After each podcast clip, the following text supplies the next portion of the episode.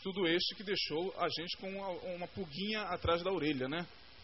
Para você pensar na cama, ele disse para que você pesquisasse sobre a morte de Moisés, se Moisés morreu ou não, né? o que, que aconteceu, aquela transfiguração, como é que é isso. Né?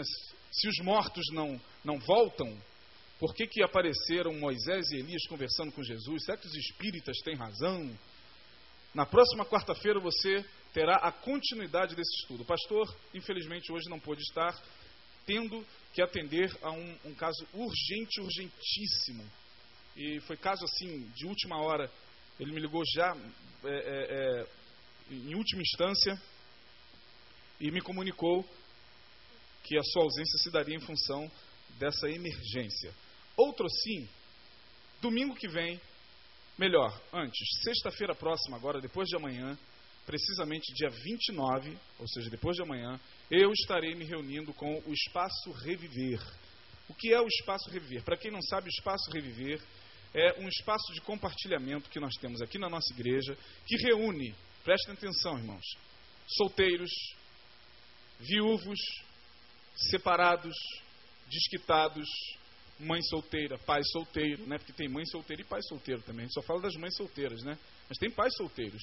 Reúne essa turma. Eu tenho me reunido já, esta será a quarta reunião, onde eu tenho compartilhado algumas coisas interessantes. Tenho falado sobre eu caçador de mim, é o tema da palestra, né? Baseado na, eh, naquela música bonita do Guilherme Arante, né? Por tanta, por tanta emoção, a vida me fez assim. Eu sou atroz, eu caçador de mim, ou seja, é, eu caçador de mim fala dessa busca que nós fazemos é, todos os dias para nos reencontrarmos. Alguns de vocês se perderam, né?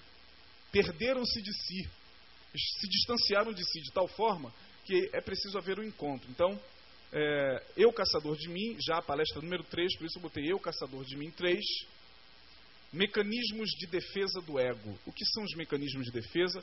Na palestra passada, do mês de dezembro, eu iniciei, eu vou terminar agora na sexta-feira.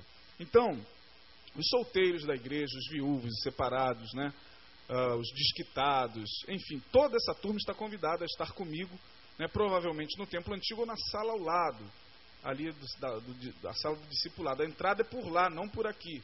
Então, às sete e meia, dezenove e trinta, você tem um encontro marcado comigo no Espaço Reviver. Espero vê-los lá, né? Uh, no domingo, nós teremos ceia.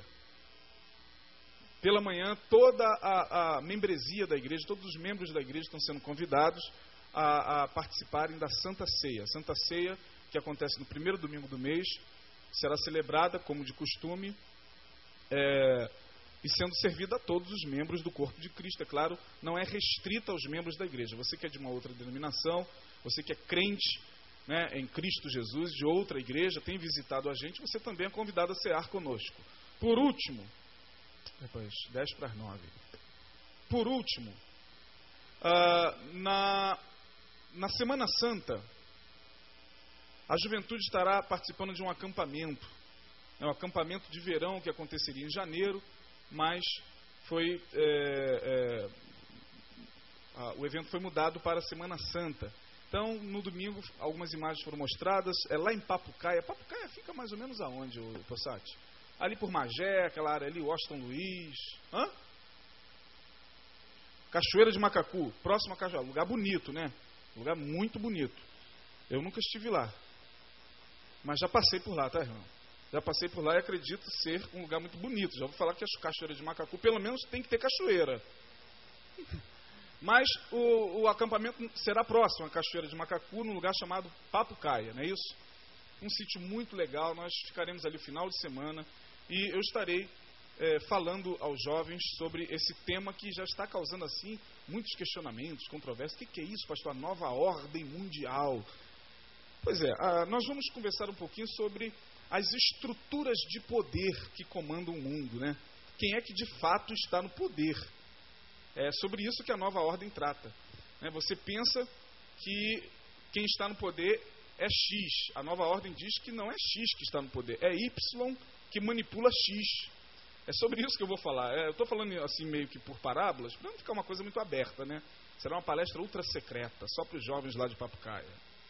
Mas a nova ordem vai tratar disso. Vou falar sobre sociedades secretas, que sempre estiveram presentes na história, modificando o rumo da história, é, num campo obscuro. Vou falar sobre o governo único mundial, conhecido como GOM. O que, que é isso? Governo único mundial, governo que age nas sombras, que age sobre as potências mundiais. Eles que fazem acontecer, né?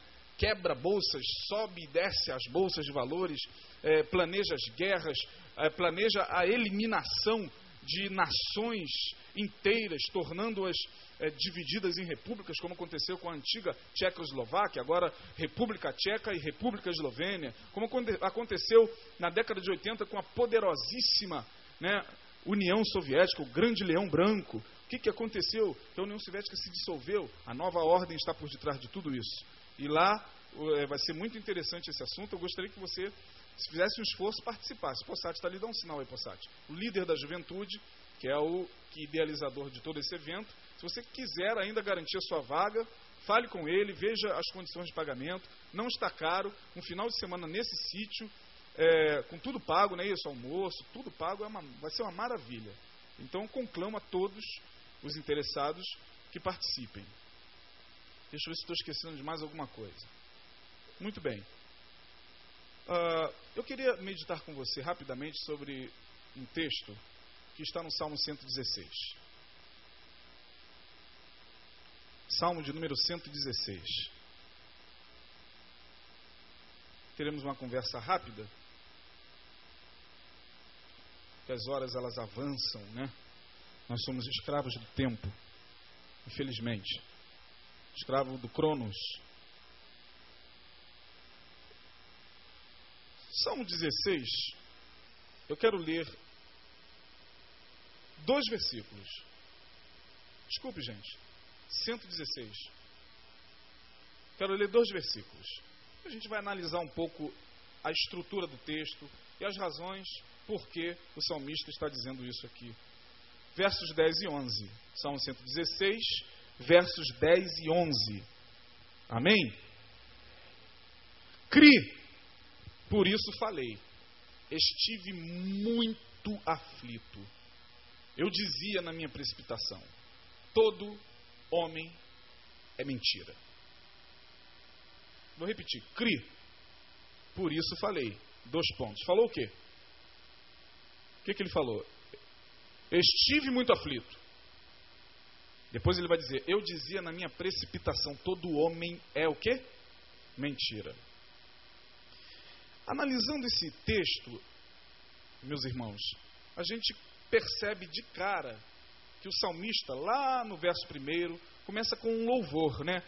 Amo ao Senhor, porque ele ouviu a minha voz e a minha súplica. E aí no verso 2 em diante, ele vai relatando o porquê dele amar ao Senhor e como Deus ouviu a sua súplica. Esta é uma experiência pela qual o salmista passou e uma experiência muito semelhante àquela que nós passamos muitas vezes, é, é, é, percebendo ou não. Que experiência foi essa? Primeiro, ele passara por um momento de extrema, extrema, extrema angústia e desespero. Aqui neste salmo, nós vemos um homem à beira de um colapso. Ele passa por um momento violentíssimo, que nós não sabemos ao certo o que é, mas pelas palavras do verso de número 3, a gente começa a perceber que a coisa estava muito feia para o lado dele.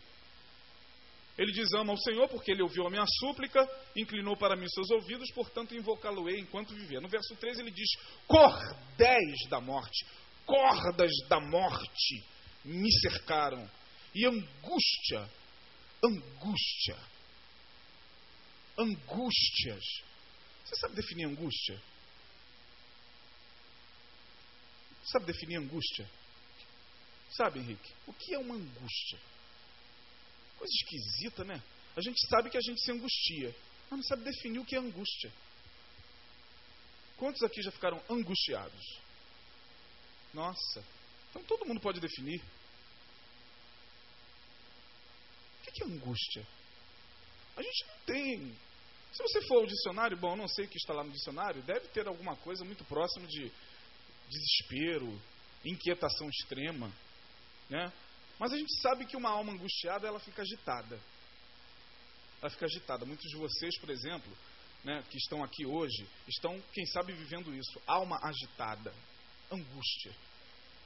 E aí as consequências da angústia, elas são as mais nefastas, as mais terríveis possíveis.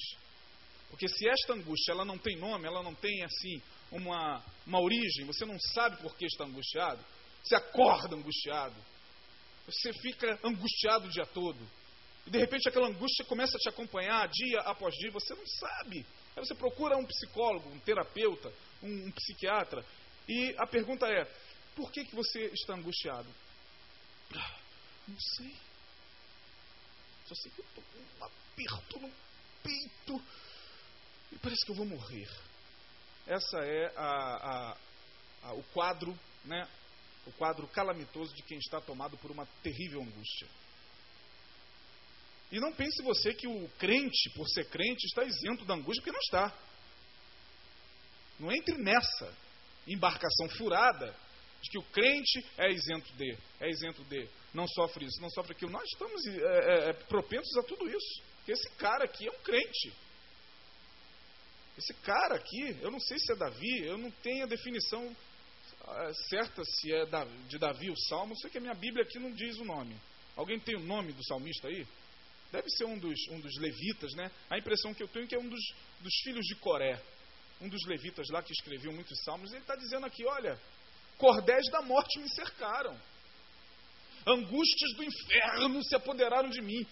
Encontrei aperto e tristeza. Caramba, que quadro tenebroso o quadro desse, desse nosso irmão aqui. Cordéis da morte me cercaram. Como é que é isso? É a impressão que você tem de que todos os demônios do inferno estão ali, cercando você. É a impressão que você tem de que dessa você não escapa. Caramba, parece que o diabo está colado na minha sombra. Olha, gente, eu estou falando que eu já vivi isso. Eu não estou supondo aqui, eu estou falando que eu vivi. Angústias do inferno é isso. A impressão que eu tive é que, em dado momento, todo o inferno, sem ficar nem aquele cão mitológico que fica lá guardando, já viu? Nos filmes de mitologia não fica um cão latindo guardando a porta do inferno com chifre. Acho que até ele veio. Me cercou. E você fica num desespero, porque a impressão que você tem, primeiro, é que nada vem na tua mente em termos de promessa de Deus. Caramba! Aí você entra no desespero. Aquele que habita no esconderijo do Altíssimo, a som do impotente descansará. O Senhor é meu pastor, meu Deus. E quanto mais você clama, mais a coisa aperta. E a gente sabe perfeitamente que isso é opressão. A opressão maligna é algo a que Todos nós estamos sujeitos. Quem nunca foi oprimido pelo diabo, levante a mão para os céus e peça a Deus forças, porque de um dia para o outro você pode ser. Jesus chamou Pedro. Pedro, quero dar uma palavrinha com você, rapidinho. Aí Pedro lá foi. Pois não, senhor. Aí, meu amigo Pedro. Satanás pediu para te oprimir. É brincadeira, né? Você já pensou? Jesus, vem cá, Pedro. Satanás pediu para te cirandar, para te oprimir. E o pior não é isso. O pior foi o que Jesus falou depois. Eu roguei por ti. Ai, graças a Deus. Rogou por mim, ó Pai, para que Satanás não me oprima. Roguei para que a tua fé não desfaleça que ele vai te oprimir. A gente ri, irmãos, até por descontração, mas a coisa é muito séria. Quem já foi oprimido aqui, quem já passou por essa experiência do salmista, sabe que é terrível. É terrível. E você fica assim como que é, impotente. Meu Deus, tem misericórdia. Em tuas mãos entrego o meu espírito. Caramba, o que, que é isso, Senhor? Que coisa angustiante é essa que eu estou sentindo? Os cordéis da morte estão me apertando, angústias do inferno se apoderaram de mim. Pela descrição que ele faz no verso, nos versos de 2 a 8, parece que ele viveu algo muito próximo a uma profunda e intensa depressão. A impressão que nos dá. Angústia do, angústias do inferno. Né? Se apoderaram de mim, encontrei aperto e tristeza. A depressão nada mais é do que uma tristeza prolongada, contínua, perene e que não nos abandona, não nos solta. Né? Quem já passou, né, e tem irmãos aqui que podem testificar isso, que já passou por uma depressão profunda, sabe que não tem como, nada te alegra, meu irmão. Você é flamenguista, o Flamengo está dando de 5 a 1 no Vasco, deprimido está assim, ó. Gol! Ah, o cara é flamenguista, mas está tá deprimido, nada alegra. Caramba, o teu time foi campeão. Hum, que graça tem isso? Rapaz, a festa está bombando. Aí quem não conhece, que não tem habilidade para tratar com essas coisas, começa a falar, não, sabe o que é isso? Isso aí, bom, os familiares dão logo um diagnóstico, né? Nós temos psiquiatras na família. Se você não sabe, nós temos psiquiatras na família. Quando a gente adoece dessa forma, primeira diagnóstico do psiquiatra, pode ser o pai, o irmão, isso é frescura. Então que diagnóstico maravilhoso, né? Está aí deitado há dias, frescura. Isso é falta do que fazer. Nem sempre, irmão. Nem sempre.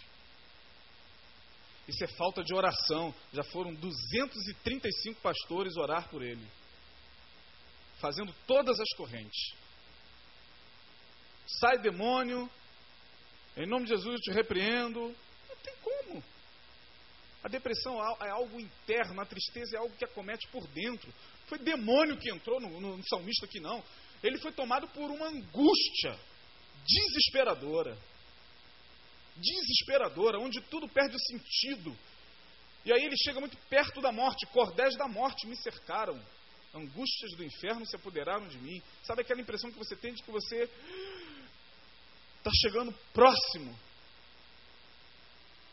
a impressão que muitas vezes né, nós temos de que tudo na vida perdeu sentido, nada tem mais sentido, nem família, nem, nem, nem dinheiro, nem carro do ano, nem sexo, nada do que é bom, do que é prazeroso, consegue empurrar a pessoa. Tudo que a pessoa quer é estar num quarto escuro, não quer ver ninguém, não estou para ninguém. Pô, mas o pastor está aí, cara, quer te ver não quero receber. Antigamente eu gostava muito de uma música, só depois que eu me dei conta de que ela é tão depressiva, nunca mais ouvi. Mas eu gostava muito da música do Guilherme Arantes, que foi um grande sucesso na década de 80, chamada Meu Mundo e Nada Mais. Como eu gostava daquela música, depois que fui perceber que ele fez aquela música quando passou por uma depressão extremamente profunda. O Guilherme Arantes. Quando eu fui ferido. Lembra essa música? Eu vi tudo mudar nas verdades que eu sabia. Eu ficar, caramba, que música legal. Ah, só sobraram restos. É a experiência desse cara aqui. E eu não percebi toda aquela paz que eu tinha. Perdeu a paz. Aí depois, eu queria estar no escuro do meu quarto à meia-noite, à meia-luz, sonhando, daria tudo. Eu falei, gente, é depressão isso aí. Não, é, os caras cantam o que eles vivem, tá? Muito melhor do que muito cantor gospel. Tá para nós, fica quieto. Ah, ele passou, depois eu fui pesquisar e tal, ele passou por uma experiência dessas. Por isso que ele canta, eu queria mesmo estar no, no escuro do meu quarto. Depois ele diz, eu não sei ao certo se ainda vou sorrir sem um traço de amargura. A música é linda. É linda para quem gosta de música popular, né? Se você de repente está se escandalizando eu tá cantando aqui, me perdoe. A minha intenção não era escandalizar você. Mas a música é bonita, mas é depressão, é angústia. E aí, gente, lendo esse texto aqui, a gente percebe que ele clamava por salvação. Eu invoquei o nome do Senhor, a gente invoca. Quem está angustiado, quem está tomado por cordéis da morte, cercado pelo mal, né? cercado pelo mal como Martinho Lutero, já ouviram falar de Martinho Lutero, da, da, grande reforma protestante? Quando ouviram falar de Martinho Lutero? Martinho Lutero, em dado momento, ficou, se sentiu tão oprimido, tão oprimido pelos poderes ocultos da igreja, e ele tinha que se retratar, e de repente sequestraram Martim Lutero, botaram no, numa carruagem e ele estava sendo dirigido, vendado, com os olhos vendados, para um sínodo de bispos, onde ali, muito provavelmente, ele sairia sem vida. E aí, nesse exato momento que ele está indo dentro da carruagem, cordéis da morte me cercaram. Você imagina? Angústia do inferno se apoderaram de mim. O cara está indo de olhos vendados, na carruagem, está indo não sei para onde. Nesse exato momento ele invoca o nome do Senhor. Foi nesse momento que ele começa: Castelo forte é o nosso Deus, espada e bom escudo com seu poder defende os seus. Conhece esse texto? De todo transe agudo. Uma alma angustiada cantando. Com fúria pertinaz, persegue Satanás. Com de manhas tais, os demônios cercando, e astutas tão cruéis, iguais não há na terra. Se nos quisessem devorar, demônios não contados. Hã? Como é que é? E aí vai. Música de Martim Lutero, traduzida depois de algum tempo para o, para o nosso idioma. O cara estava angustiado. O cara estava angustiado. Vou morrer invoquei o nome do Senhor, dizendo: Ó oh, Senhor, livra a minha alma. É isso que ele diz aqui no verso 4: livra a minha alma. Depois ele vai percebendo o livramento de Deus, o sopro de Deus. Que maravilha, gente. Ai, como é bom receber a brisa suave do Senhor é como naquele dia de intenso calor, calor de 40 graus, você está andando na rua, andou o dia todo debaixo do sol, chega em casa, liga o ventilador, fica na frente dele, assim, a dois centímetros. Que maravilha! Ele sente esse sopro de Deus roçar na pele dele. Aí ele diz: Minha alma, pode voltar ao repouso. Cara estava com a alma angustiada. Imagine as noites sem dormir. Rola para lá, rola para cá vê um dia, o dia amanhecer, e o cara não dormiu. Hã? Você só vê o relógio fazer uma hora, duas, três, e você não dormiu. Quatro, cinco, você sabe que tem que estar, tá, sete horas tem que estar de pé. Coisa terrível! Isso é terrível, gente. Você acorda angustiado, sabendo que não dormiu bem, o dia vai ser péssimo e tem mais uma noite pela frente que você vai lutar com sono. Alma agitada. E a gente está vivendo em dias, meus irmãos, em que, inevitavelmente, tudo contribui para a nossa alma ficar assim. Tudo. Desde o feijão que custava 1,80 e agora está 5. Desesperador isso. Estou falando sério, estou pegando os exemplos mais básicos. Nosso poder de compra está diminuindo. O teu dinheiro está diminuindo. Ah, estão fazendo com os trabalhadores a mesma coisa que Faraó fez lá no Egito. Diminui os tijolos e dê mais palha. Tem que produzir a mesma coisa, mas porém o salário, ó. Oh, e você entra em desespero. Você tem luz para pagar. Você tem água para pagar. Você tem escola de criança. Ah, não falar de escola de criança, não. Deixa a escola de criança, a gente tem um infarto infarto, infarto, a gente infarta. Material escolar. E aí, isso vai angustiando, porque grande parte da nossa população ganha salário. É que a gente vive com 360 reais, 350 reais, gente. Isso é, é isso é insano, isso é pra lá de cruel. Eu acho que nem Hitler na, na Alemanha nazista e nem Stalin na antiga União Soviética, os dois piores tiranos que a história conheceu, infringia um salário desses para aquelas pessoas, porque é terrível. Tem que conviver com pânico todos os dias, tem que conviver com medo, tiroteio. Você está lá na, no seu trabalho, daqui a pouco começa tiroteio, está trabalhando de repente ali Tijuca, né, centro da cidade, essas áreas de perigo, daqui a pouco começa. Pá, pá, pá, pá, pá, pá, pá. Aí você fica, caramba, será que aquela bala lá do outro lado vai fazer um trajeto e vai entrar por essa janela e me atingir? Ou entrou em casa? Em casa. A gente fica nesse desespero, nessa angústia, ninguém mais tem paz. Ninguém mais sai com segurança, volta com segurança. E aí a alma fica agitada, cordéis da morte vão nos cercando. Mas quando a salvação do Senhor vem, o salmista identifica isso. Ele identifica. Ele disse: opa, minha alma está voltando ao repouso. Deus está agindo. Agora, sabe o que mais me admira, irmãos? Sabe o que mais me deixa extasiado? É saber que Deus ouve. Deus ouve. O problema não é que Deus muda. O problema é que nós, no momento em que estamos passando pelo vale da sombra da morte, estamos com as nossas percepções alteradas. E não estamos conseguindo entender o momento. E a gente diz: Deus me abandonou, Deus me deixou, Deus não está ouvindo. Mas não é verdade isso. É verdade para nós. Mas não é a verdade de Deus, porque Deus diz na Sua palavra: ainda que eu andasse pelo vale da sombra da morte, não temeria mal algum, porque tu estás comigo. Ora, se Deus está conosco, meu irmão, não tenho que temer. Mas está escuro, está escuro, uma luz vai se acender. Algo vai acontecer. E Davi, eu não sei nem se foi Davi, eu acho que não é Davi.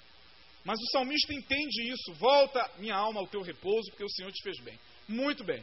Isso aqui foi para dar um panorama no, no, texto. Agora, por que, que ele disse cri? Por isso falei. Estive muito aflito. Ora, para você dizer que está aflito, você precisa crer.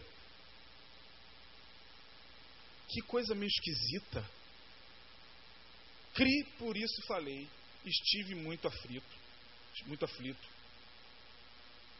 Bom, quando você passa por um conflito, seja ele qual for, irmão, seja a perda de um, de um parente, a perda de um emprego, a perda do poder aquisitivo, porque isso é um conflito terrível. O cara tinha um certo poder aquisitivo, ele quebra, ele está vivendo um conflito. Seja a perda da tua própria perspectiva de vida, seja o conflito que for, casamentos, enfim. Quando a gente está vivendo um conflito, geralmente, geralmente a gente se comporta de três formas. Das três, uma. Ou a gente usa um mecanismo de defesa. E geralmente esse mecanismo de defesa parte da palestra já de sexta-feira. O mecanismo de defesa que a gente usa na hora do conflito é a negação. A gente nega o conflito. A gente nega. A gente faz como aquela mulher lá com Elias. Vai bem contigo? Tá tudo bem. E aí, irmão? Mais do que vencedores. Por meio daquele que nos amou. Aleluia. E o cara está morrendo. Ele só falta pegar uma arma e dar um tiro na cabeça. Mas quando ele chega no meio do povo, ele olha e diz: caramba. Principalmente nessas igrejas onde os testemunhos de vitória, eles são a base piramidal, né, da doutrina daquela igreja. Imagina, ah, irmão, porque hoje eu tenho três carros, hoje eu tenho uma casa, hoje eu tenho não sei o quê, hoje o Senhor me abençoou. Não sei o quê. Aí você está vivendo uma profunda deprê. Vai falar o quê? Olha, irmãos, eu quero também contar um, um, um, uma coisa. Eu estou vivendo um momento muito difícil na minha vida, já pensei até em me matar. Bota a mão na cabeça dele aqui, por favor. Vamos expulsar esse demônio em nome do Senhor Jesus.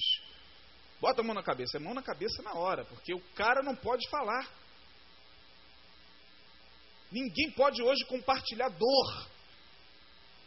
Porque você vive a sua dor. Aí vem alguém e compartilha dor. Dor mais dor é igual o quê? A dor. Aí, aquela menina fez um sucesso aí, né? Temporário, com aquela música completamente sem sem, sem conteúdo, dizendo: não estou nem aí, não estou nem aí, não vem trazer os seus problemas, porque eu não estou nem aí. Estou nem aí. Eu falei: não, na verdade, não é, não é tão destituída de sentido essa música. Ela está expressando aquilo que a sociedade hoje é. Não vem trazer seus problemas, irmãos. Vem trazer problema? Ah, por favor, se afaste de mim. Vem contar vitória. Contar benção, irmão. Quanta benção, irmão! Teve conflito, derrota, dor, ninguém compartilha. Sabe por que, que a gente não compartilha? Porque a gente muitas vezes, primeiro, usa esse, esse primeiro recurso do mecanismo de defesa. A gente nega o conflito. Esse mecanismo de defesa de negação é não querer enxergar a tua realidade. Ora, meu irmão, se a tua realidade é esta, entenda bem o que a palavra de Deus diz.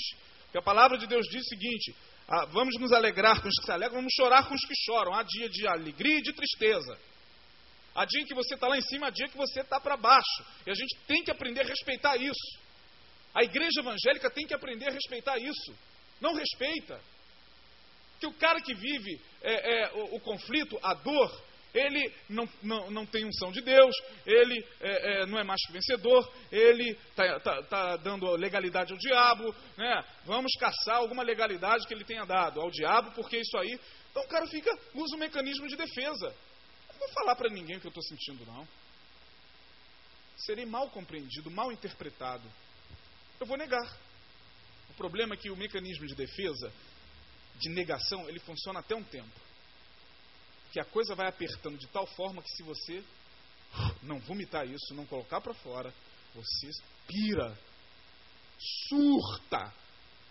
Nós estamos vivendo numa época de surtos por segundo surto, porque o cara vai negando, vai negando, vai negando, não, está tudo bem, aleluia, glória a Deus, sou mais que vencedor, o Senhor está dando vitória, aleluia, o cara vai negando, negando, negando a sua realidade, em dado momento ele não aguenta, o corpo vai ter que falar. Aí aparece uma doença, aí aparece um problema no coração, um roxo aqui, outro roxo aqui, aí começam as doenças psicossomáticas.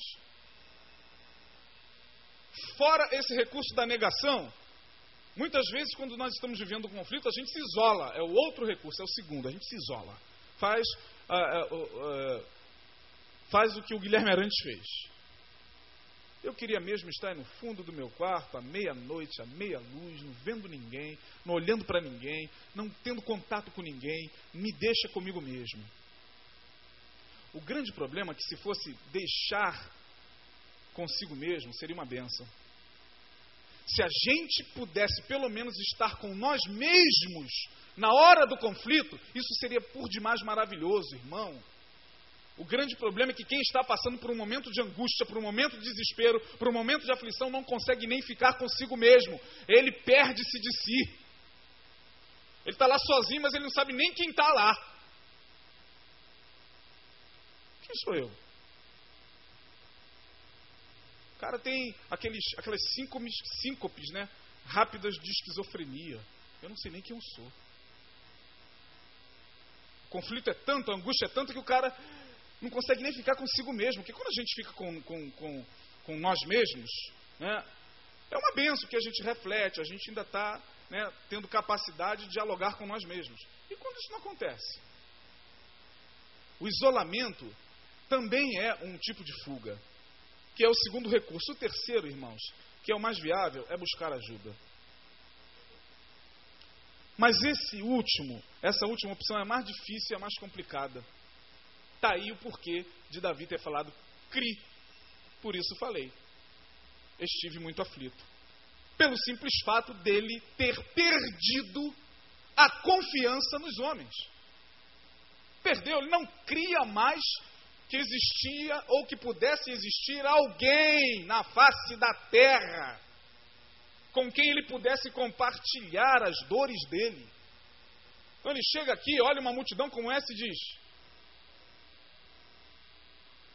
Tudo mentira. Todo homem é mentira. Tudo falso. Tudo falso. Eu não confio em ninguém. Eu confiar nesse povo eu não. É por isso que fica mais difícil hoje você buscar ajuda quando você está vivendo um conflito, porque confiar em quem? É difícil mesmo confiar nas pessoas. É difícil você buscar ajuda e saber que o que você vai compartilhar será compreendido, será entendido. É difícil. Porque as pessoas pegam os nossos problemas e transformam num problema maior. A gente conta isso, um ponto, ele aumenta um. Conta, como é que é? Conta um conto, ele aumenta um ponto, é isso? É, a gente fala que está triste, a pessoa, ih, eu estive com o irmão, ora por ele. está endemoniado. Cheio de demônio. Está falando coisa com coisa. Caramba, a gente só falou, irmão, ora por mim, eu estou triste, está passando uns, pensamentos meio esquisitos na cabeça, eu estou angustiado. Aí o cara pega aquilo ali, leva para a cestinha de oração. Essa pessoa aqui precisa muito de libertação, tá? É difícil confiar, gente. É por isso que para confiar nas pessoas você precisa crer. É por isso que Davi disse: crie. Primeiro, no verso de número 10, melhor, de número 11, ele vai dizer: Eu dizia na minha, o que? Na minha precipitação. Precipitação. Ele se precipitou em julgar as pessoas como falsas. Todo mundo é falso. Todo mundo é mentiroso. Isso é celular? Ô irmão, desligue seu celular. Por favor. A gente sempre solicita que o celular fique em vibra cal. Deve ter um, essa função no seu celular. Eu tenho certeza que tem. Então deixa lá. Você que de repente não pode ficar com o celular desligado, deixa no vibracal. Mantenha perto do teu corpo. Não deixa o vibracal dentro da, da, da, mochila, né? Como meu filho faz, deixa o celular no vibracal dentro da mochila. Aí, não, desliga mesmo, né? Quando o Neil fala é verdade. Desligou, o que, que eu estava falando, irmão?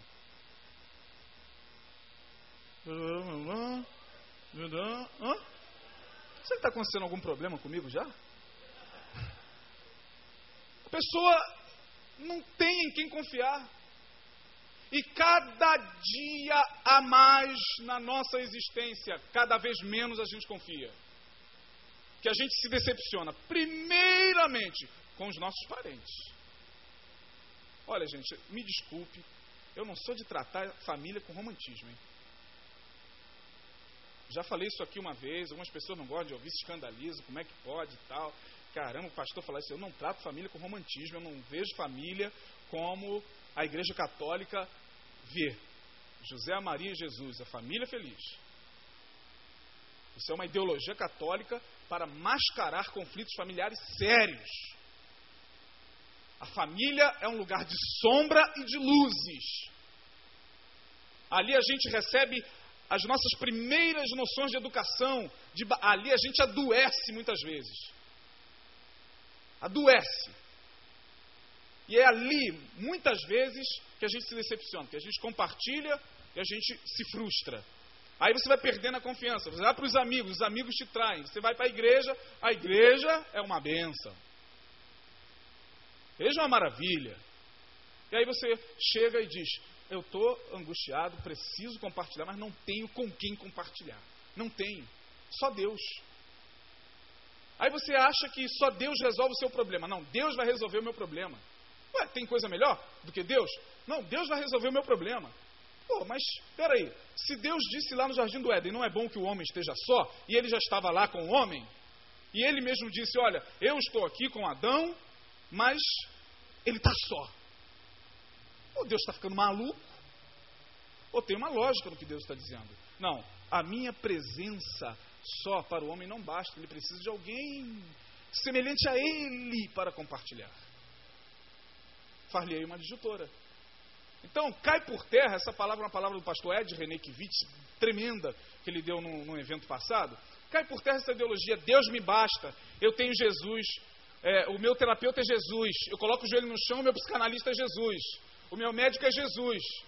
Gente, a gente precisa, acima de tudo, de Deus. A gente precisa de contar com as pessoas. Mas você não crê, porque você diz, como Davi, na sua precipitação, todo mundo é uma farsa. Ninguém presta nessa igreja, esse pastor não presta, esse povo não presta, é, é, essa cambada não presta, ninguém presta. Ninguém presta. Aí ele sai daqui e vai para outra igreja. Chega lá, também aqui ninguém presta. É todo mundo falso. Ele vai para uma terceira, todo mundo falso. Aí ele começa a perceber que as pessoas a quem ele está julgando são parte integrante dele mesmo. E aí, buscar ajuda fica difícil porque a gente acaba generalizando a nossa desconfiança. A gente generaliza, a gente desconfia de tudo e de todos. Desconfiando de tudo e de todos, a gente se fecha. O conflito aumenta. A angústia se intensifica. Você não tem com quem compartilhar, dia após dia, está perdendo sono, tem que falar, mas você não tem com quem falar. E aí você percebe que a coisa está no limite, até que você resgata a tua fé na pessoa humana. Essa palavra hum, é, que Deus colocou no meu coração é para que você resgate a tua fé no homem. Nunca ouviu isso? Resgate a sua fé no homem. Que palavra de doido. Mas, irmãos, nesses dias nos quais nós estamos vivendo, perdendo as esperanças e generalizando tudo e todos como falso, com quem a gente vai compartilhar nossas dores? A gente tem que voltar a crer. É por isso que muitas pessoas que estão aqui ficaram curadas, saradas de um mal, porque elas, como Davi, creram e por isso falaram: Estou aflito, irmão. Cri, por isso falei. Dois pontos. Estive muito aflito. Ele creu. Ele disse: Sabe de uma coisa? Eu tenho que falar para alguém. Eu tenho que me abrir com alguém. Não dá mais.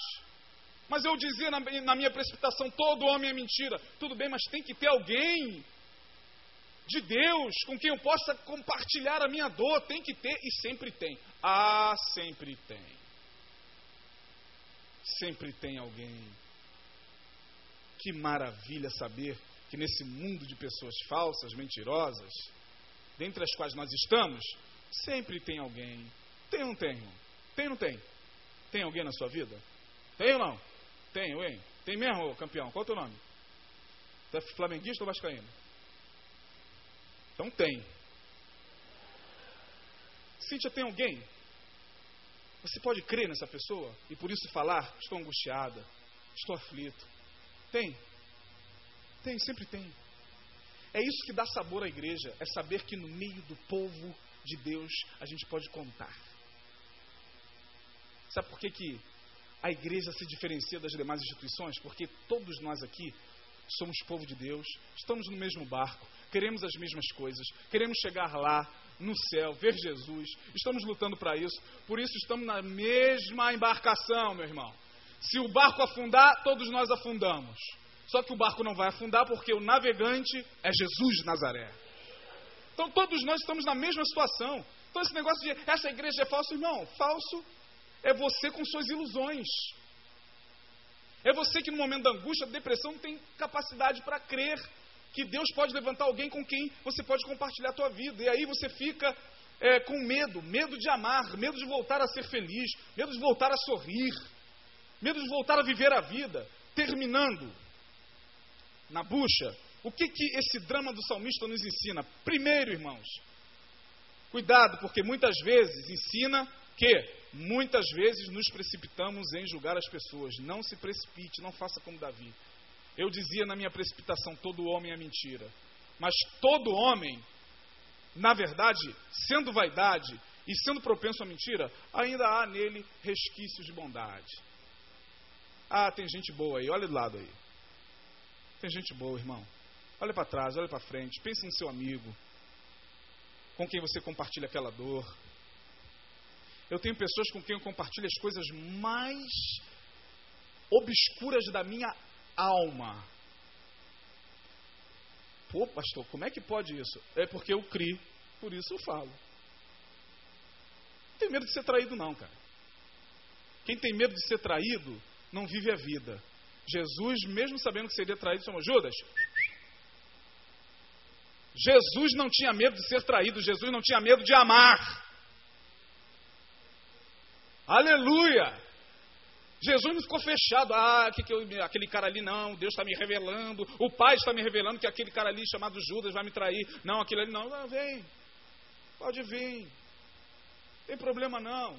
Se trair, outro vem e tampa o buraco. Quem nunca foi traído? Na verdade, nós somos traídos pelas nossas próprias ilusões, irmão. Ah, eu fui traído. Você foi traído por você mesmo. Porque você não confiava em você mesmo. Eu quero terminar dizendo que, em segundo lugar, que nós fazemos parte integrante de um povo que é propriedade exclusiva de Deus e que, de certa forma, é parte de nós. Olha o que, que Davi disse. Depois que ele entendeu, que ele se precipitou, que ele achou alguém, onde nessa pessoa ele creu, por isso falou, depois disso, ele vai dizer o seguinte: olha só que coisa interessante. Verso de número 12, ele vai dizer: Que darei eu, Senhor, por todos os benefícios que me tem feito? tomarei o cálice da salvação e invocarei o nome do Senhor. No verso 14 ele diz: Pagarei os meus votos ao Senhor. Agora, na presença de, de todo. Opa, ele está resgatando a confiança no povo do qual ele fazia parte.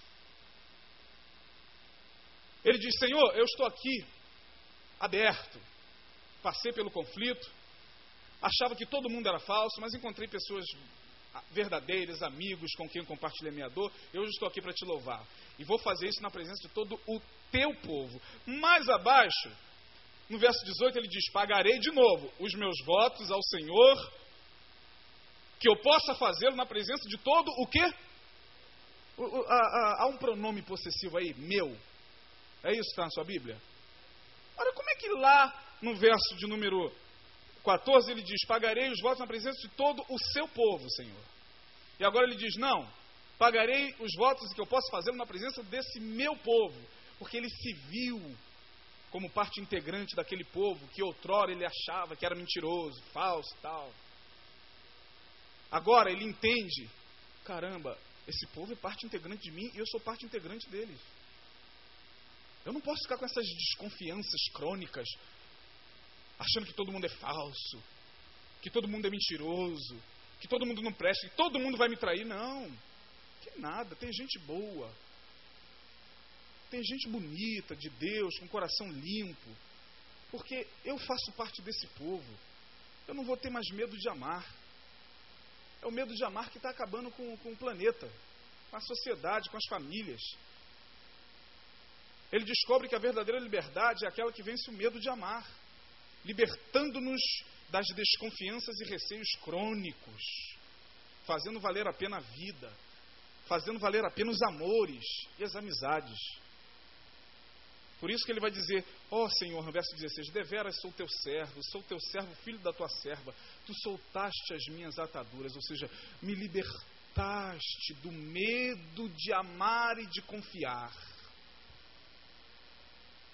fechando essa minha participação, quero ler com vocês, com vocês não, a vocês, essa letra magnífica de um grande poeta da música popular. Já deu para sentir que eu gosto de música popular, irmão. Da boa música. Da boa música. O Medo de Amar, de Beto Guedes. Olha que coisa linda. Bom, eu não vou cantar porque eu canto melhor do que ele. Eu vou ler. O medo de amar é o medo de ser livre para o que der e vier. Livre para sempre estar onde o justo estiver. O medo de amar é não arriscar, esperando que façam por nós o que é nosso dever. Recusar o poder. Recusar o poder. Recusar o poder também significa muitas vezes medo de amar. Ah, não quero não, não quero isso não.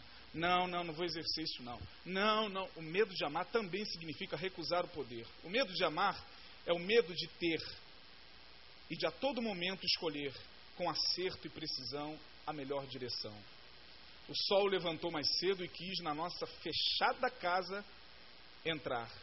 Ou melhor, o sol levantou mais cedo e quis na nossa casa fechada.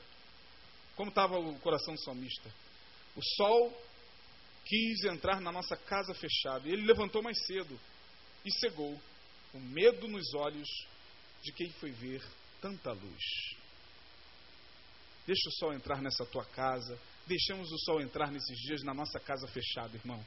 Não tenhamos jamais medo de amar, porque é o medo de amar que vai nos fazer vencer, junto com os nossos irmãos, todas as adversidades, porque somos um povo, um povo que vacila, um povo que, que pisa na bola, um povo não muito confiável muitas vezes, mas nós somos parte integrante desse povo. Amemos e não tenhamos medo de amar. Amém? Fique de pé, receba essa palavra como sendo de Deus. Aleluia. Amém. Na, na quarta-feira, continuidade.